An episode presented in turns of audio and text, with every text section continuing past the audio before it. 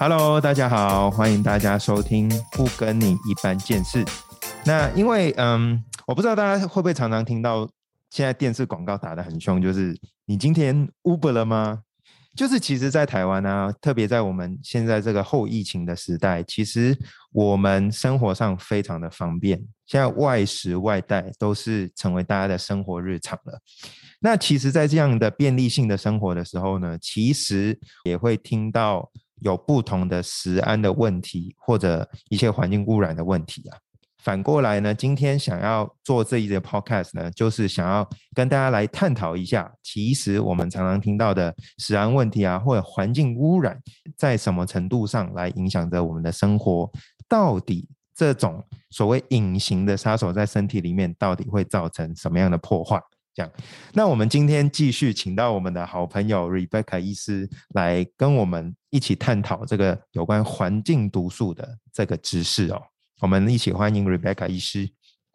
嗨，威廉好，嗨，各位线上的朋友好，欢迎你。哎，Rebecca 医师啊，那我问一下哦，就是说这个好像我从小到大长大也会听到我妈妈跟我讲啊，就是说啊，这种塑料袋啊，你要小心啊。但其实日常生活当中有什么是我们很常接触，但是大家不太知道是跟这个所谓的环境毒素有关的东西啊？好啊，好啊，我想要来考考威廉。我想要问你看看，你觉得哪些东西含有塑化剂？你来想看看哦。哈，第一个是电视遥控器，然后再来是电脑键盘，我们平常接触到的洗发精、乳液或是洗手乳，还有年轻人最喜欢的咖啡。杯或是手摇饮，甚至很多注重健康的朋友所用的胶囊，或是每一个妈妈都会用到的保鲜膜。请问威廉，你觉得哪些东西里面含有塑化剂呀？这是不是 好像全部都有？以上皆是，是不是？以上皆是，没错。所以你想看看哦，你看，假设我们以一个年轻朋友来说，你早上出门到晚上回家，你想看他真的是会接触到很多塑化剂，有没有？你想他早餐，也许他就在 Seven 解决他的早餐，一杯热咖啡里面就是用纸杯装着，然后再把他的三明治放到微波炉里面。你想看看，就是一天下来，我们真的接触到好多好多的塑化剂呀。对啊，其实你这样想，这好像现在生活上接触得到的东西。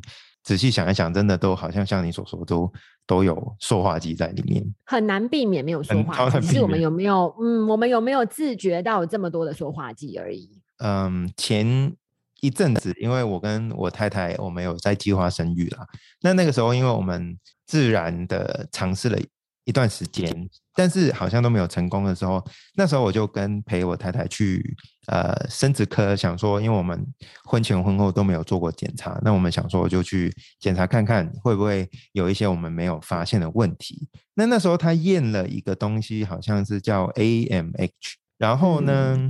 验完以后，那个生殖科医师就跟我们分享了很多现在呃社会上女性比常比较常遇到的妇科的疾病，都是跟这个环境污染或者环境荷尔蒙有关。那我想要，嗯，当然这个经历也其实让我们认识了比较多。但是我想要问一下，说，哎，那现在其实大家好像有不同的。名称叫有些叫环境毒素啊，有些叫环境污染，有些叫环境荷尔蒙。那到底它们是不是一样的东西啊？其实环境污染的分类还分很多种，包括像 PM 二点五、空气污染，这些都是环境污染。但是我觉得，像我们去看生殖科啊，看就是我们通常妇产科医生会跟我们的病人解释的这个部分，它其实通常比较针对是环境荷尔蒙。那你想想看哦，环境荷尔蒙这个东西听起来就很像是我们的荷尔蒙，对不对？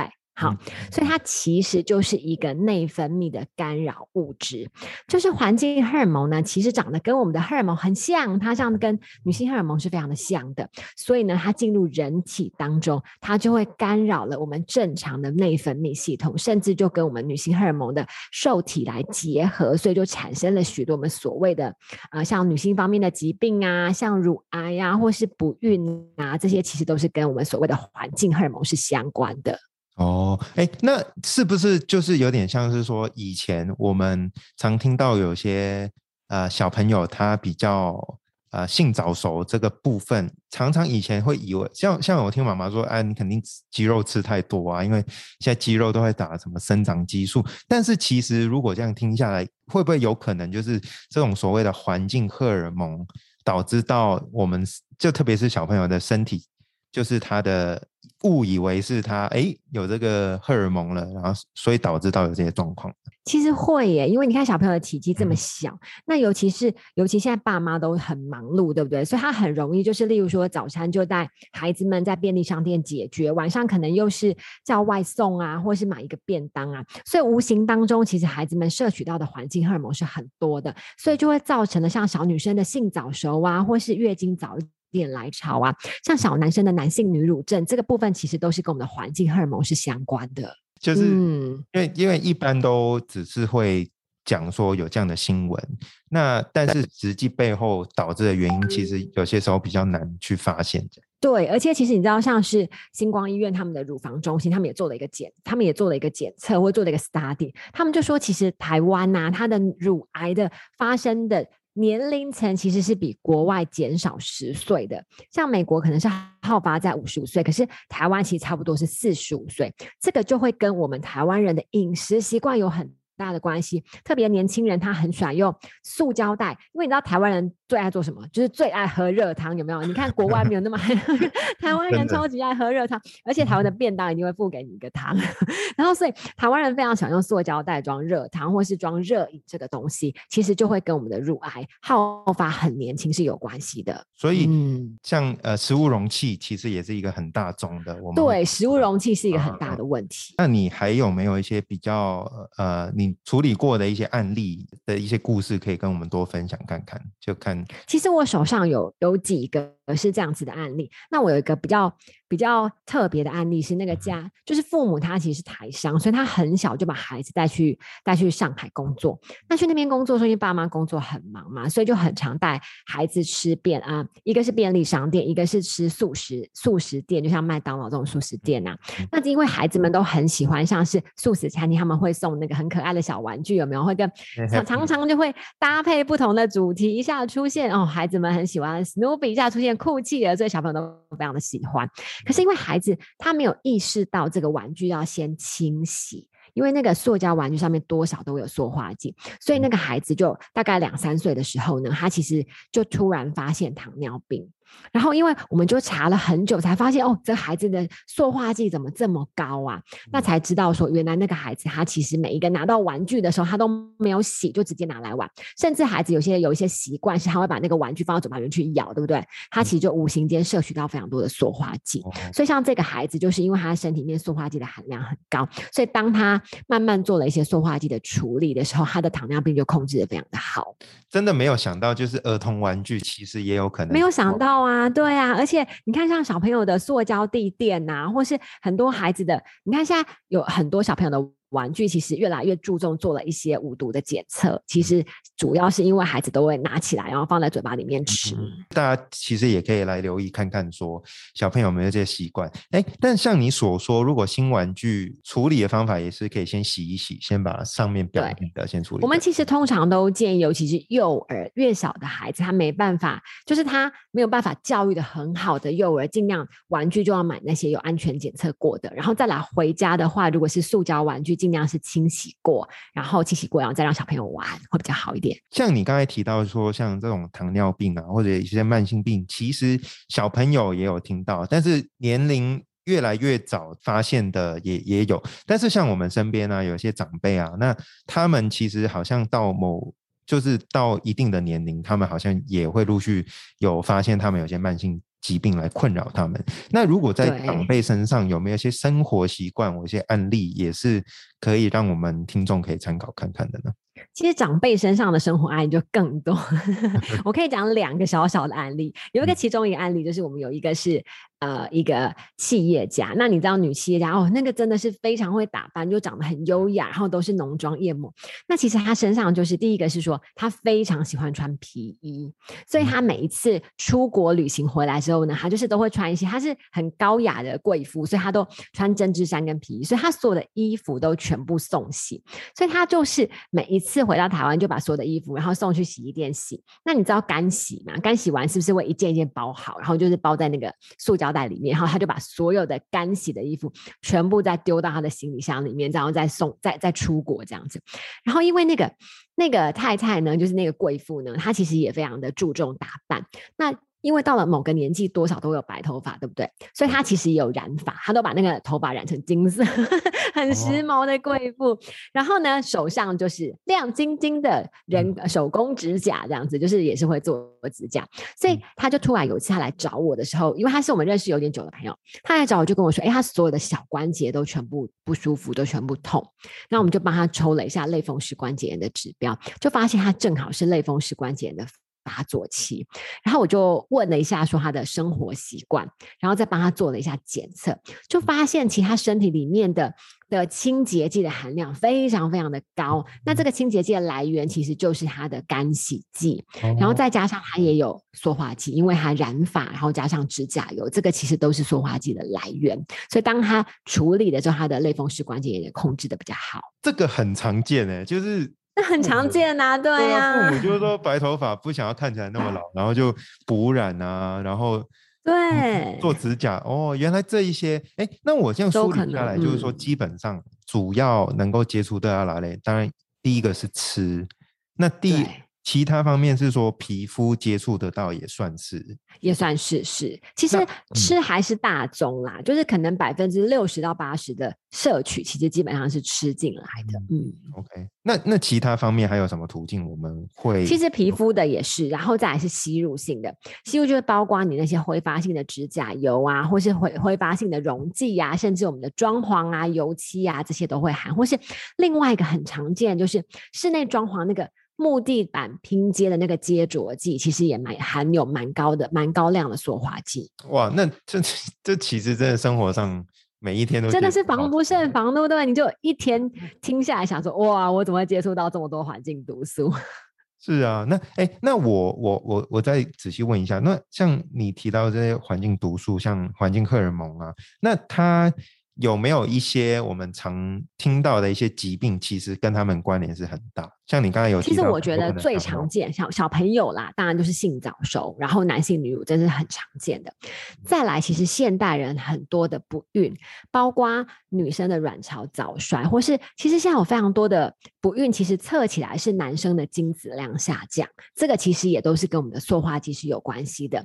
那另外就是一些自体免疫疾病的发作，或是一些肿瘤的产生，还有内分泌的失调，这个都可能是跟一些环境毒素有蛮大。的关系的哇，那哇，这这个真的是很是防不胜防，对不对？对啊，这防不胜防也很开心。我们今天可以有特别来探讨这个部分，因为我一直很很多时候听到这种案例，都会觉得说，哦，我就得了一个慢性病，但其实大家就是很少去发现说，哦，其实跟生活。一些生活习惯其实非常大的关联，这样非常的有关系啊！而且我觉得，特别是现代年轻人的生活习惯，其实更有关系。这种所谓的环境毒素、环境荷尔蒙啊，那它其实，在我们身体里面是可以被代谢或者排除，是可以被代谢的。对，但是我们通常都会建议大家，第一个是你要有意识到你的摄取来源到底是哪些。嗯。就是你要阻断那个摄取来源。那其实我我举几个我觉得年轻人很常见的例子，我觉得这个大家听众其实可能会比较有点共鸣。就是包括啊，你看像手摇饮，其实是很常见的。那手摇饮的状况，除了就是除了就是那个热的，我们扣除掉那个热的杯子不说的话，其实很多时候在里面那个品质比较没有那么好的珍珠，其实也可能含有塑化剂，或是那个吸管，其实可能也含有塑化剂，或是纸杯。然后有一些年轻人，他可能晚上睡觉前就肚子饿，吃什么？吃泡面。这个可能连热水直接冲在保利龙丸里面，是不是也是塑化剂？哈，或是我们为了图方便，便利商店或是咖啡馆的那个咖啡杯直接装热饮，这个其实也可能是塑化剂。还有一个年轻人很常见，就是。免洗块，我觉得这个哇，这个真的是太严重了。你知道，你知道我做做过一个，对，你知道我做过一个实验，就是你知道，我们就是没有事情就喜欢做一些有的没的实验。我就把那个免洗块呀，就放到那个我们家的杯子里面，玻璃杯里面去，然后大概泡了半个小时，然后就把我们家的孔雀鱼丢进去。你知道孔我们家的孔雀鱼很小只哦，大概两个小时就死掉。后来发现那个免洗筷上面的漂白剂，其实对身体是很大的伤害耶。所以还是真的建议所有的听众，如果我们可以的话，真的要自己带环保餐具。这个除了对环境污染伤害之外，其实对自己的身体也是蛮大的伤害的。因为以前我们常，其实其实这这几年台湾在这种呃食物容器啊或者饮料杯，其实大家都主张我们减少这些呃。塑胶的产生是环境保护嘛？但其实我们今天听到的时候，其实要更发现说，除了环境可以保护以外，这个 还要保护自己，可以更好的。呃，那我再问一下，但如果说这些我们之前如果都吃了，那我身体累积了的以后，那其实在我们身体里面。它是会透过会，因为我们常听说嘛，肝脏可以排毒啊，什么肾可以帮助。那塑化剂也是要靠这两个器官去做所谓解毒的工作吗？还是说？对，其实也是都是靠。我们也都是靠肝脏解毒。那其实我们的肝脏是是非常好的，它其实是有很多解毒功能的。特别是我们摄取到这么多的塑化剂，那肝脏其实是可以代谢掉的。但是问题点呢，我们就想想想想看哦，就是其实肝脏代谢它需要很多的营养素，对不对？但它可能代谢，我们就是大概明白一下，就是肝脏的解毒大概分两个阶段，就是 phase one、phase two，就是分两个阶段。那两个阶段其实需要的营养素是不一样的。第一个阶段就是 P 四四五零的这个酵素系统，它把那个毒素分解成稍微没有毒性的东西，然后再送到第二个阶段去解毒。但是像第一个阶段呢，我们就需要很多的 B 群呐、叶酸类的东西呀，甚至我们大家都听过的那个解毒剂叫做谷胱甘肽这个东西，然后再一些维他命 C、维他命 E。可是你想看看我们现代的朋友，你整天摄取下来，你到底有没有摄取到这些东西？早餐 可能蛋饼加咖啡，哎，没有维他命 B。午餐可能是干面加贡丸汤，听起来很多的营养素，叶酸可能也没有，维他命 C 可能也没有，所以其实这营养素都都摄取不足嘛。那我们进到第二个解毒阶段，它需要很多的氨基酸，可是你的早餐、午餐加总下来，其实没有摄取到什么营养品质比较好的氨基酸呐，所以肝脏呢，就就就觉得啊，我怎么没有没有没有这些解毒的原料来源的？然后哦，你知道肝脏麻烦点是什么？肝脏呢，它还要解毒我们其他的药物，解毒咖啡因，解毒我们其他所接触到的农药或是一些有的没的东西。所以加总下来之后，肝脏就罢工，就不想工作了。所以其实肝脏是有解毒功能的，只是呢，我们没有好好的供应它那些解毒需要的营养素。然后我们用咖啡呀、酒啊，然后又。农药啊，免洗餐具啊，就增加了肝脏的负荷。嗯，我我觉得很棒，就是很像我们的生活的。听起来，我就觉得说，哇，我要好好检讨一下我的生活习惯了。就是肝脏很累，然后还不给它不给它营养素。嗯嗯嗯。所以就是呃，像 Rebecca 一直有提到嘛，其实我们肝脏，其实人其实身体也侦测得到，也会来。解毒、排毒等等，对它，但是我们就必须要补充足够的营养素跟这些对可以辅助呃辅助这个代谢的这个过程的一些补充品。对，所以为什么营营养均衡是很重要？是因为那些均衡的营养就是这些解毒的原料。就是如果我们。就有了解到这些代谢啊，跟环境毒素，其实坊间上我们也有一定的这些检测可以检测得到的嘛？有有有，其实现在有越来越多的检测是可以做的很完善的，所以我们像是一些想要怀孕的。朋友，我们都会建议他可以做一下塑化剂的检测，因为毕竟塑化剂对于妈妈跟对于胎儿的影响是很大的。所以这些东西，像塑化剂啊、重金属啊，甚至有一些呃在治病的，就是在在处理疾病的的朋友的话，我们也会建议他做一个全身的代谢性检测，就是知道每一个系统它缺哪些营养，然后让可以呃针对比较针对性的来补充那些营养。对啊，因为这个也回到我刚刚有提到，就是。呃，我跟太太之前在预备过程，其实就跟 Rebecca 医生你讲的，就是很雷同，就是先做一些检测啊，然后再看后续可以怎么去。其实他建议还是我们先避免一段时间。其实理论上，对，嗯嗯嗯，对对对，就是就是避免掉那个进来的塑化剂来源，然后再给他一些营养补充剂，然后让我们身体的塑化剂可以慢慢代谢掉。嗯嗯嗯，哎，那。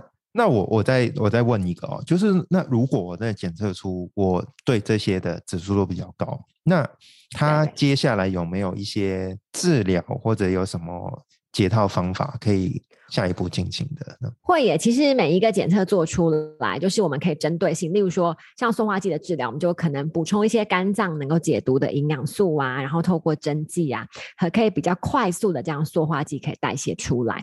那当然有一些朋友他塑化剂的含量可能没有到很高的话，也可以建议他自己就是照顾营养，就是靠吃均衡的营养，当然也是会有一些帮助的。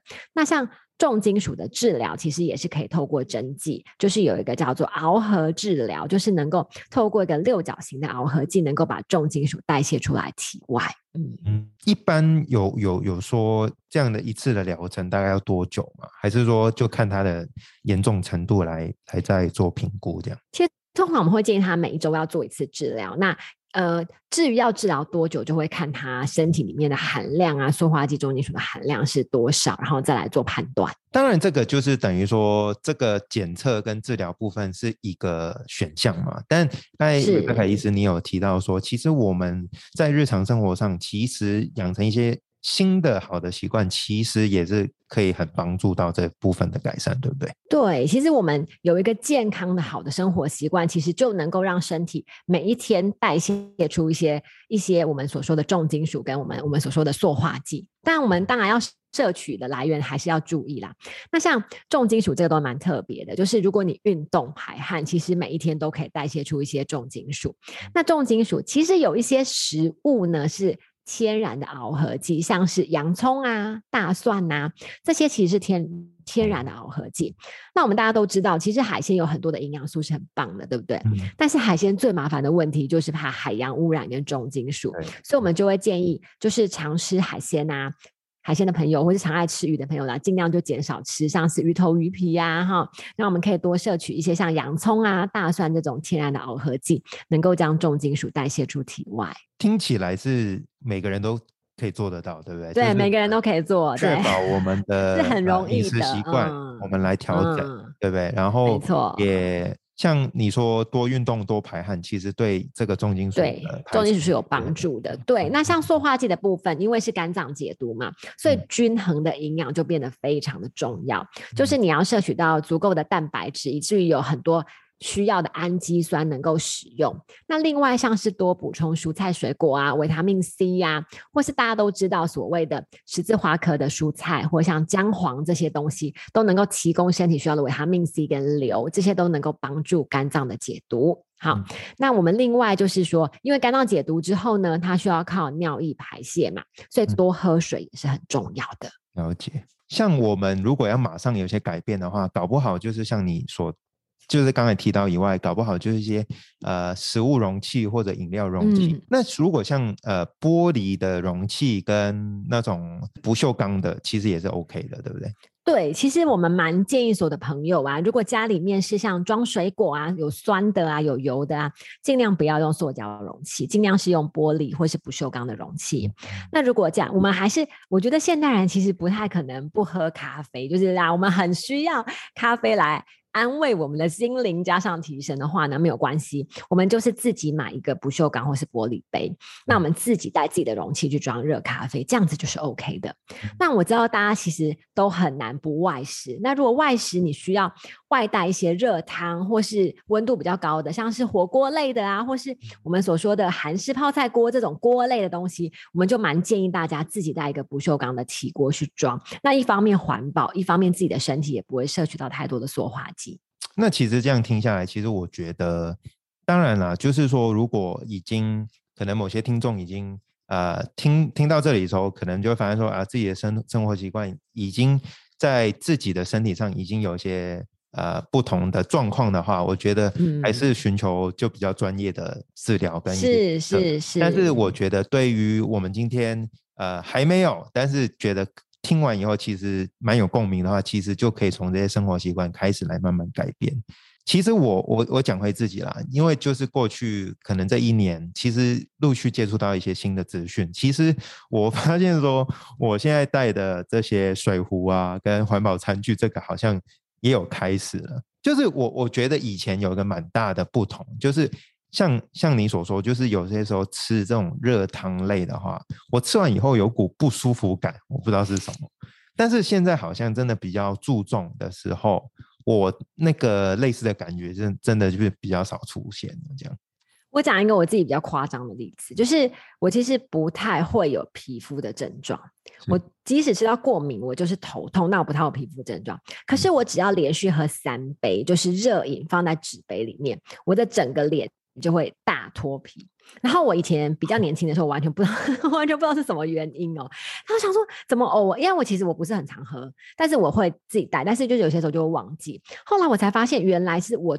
对于那个纸杯的那个材质放高温是过敏，那个溶出来那个材质是过敏的，所以我就会很多过敏的反应。嗯嗯嗯，这是我自身的例子。嗯，其实我们身体真的有时候给我们的讯号，其实让我们真的可以来，其实是个保护机制。对对，嗯。那我觉得其实啊，就是就是听到这里的话，当然我我会觉得说有很多健康的建议。这生活上的健康建议，其实大家都可以尝试看看。那嗯，来到这里的话，其实特别我们在这个后疫情的时代啊，其实大家常常会用蛮多酒精啊、口罩啊这些，就是有些时候是无法避免，因为生活形态已经发展到这样。但我们势必就只能在别的部分，我们能够努力，就是去改变的部分，我们要多下一些苦功来改善一下。希望大家听完以后，其实也会发现说，其实有有这个 awareness，就是有这个觉察，可以发现说，哎，其实我们生活里面以前可能从家人身上听到啊，或者今天听到 Rebecca 医师提到这个环境毒素啊、环境荷尔蒙相关的，其实是希望大家可以知道说，有一个希望，就是说我们其实身体，当我们好好照顾的时候，其实它也会来保护我们的。大家下来还有。别的问题可以继续收听我们其他集的 podcast，各位再见，谢谢大家，下次见。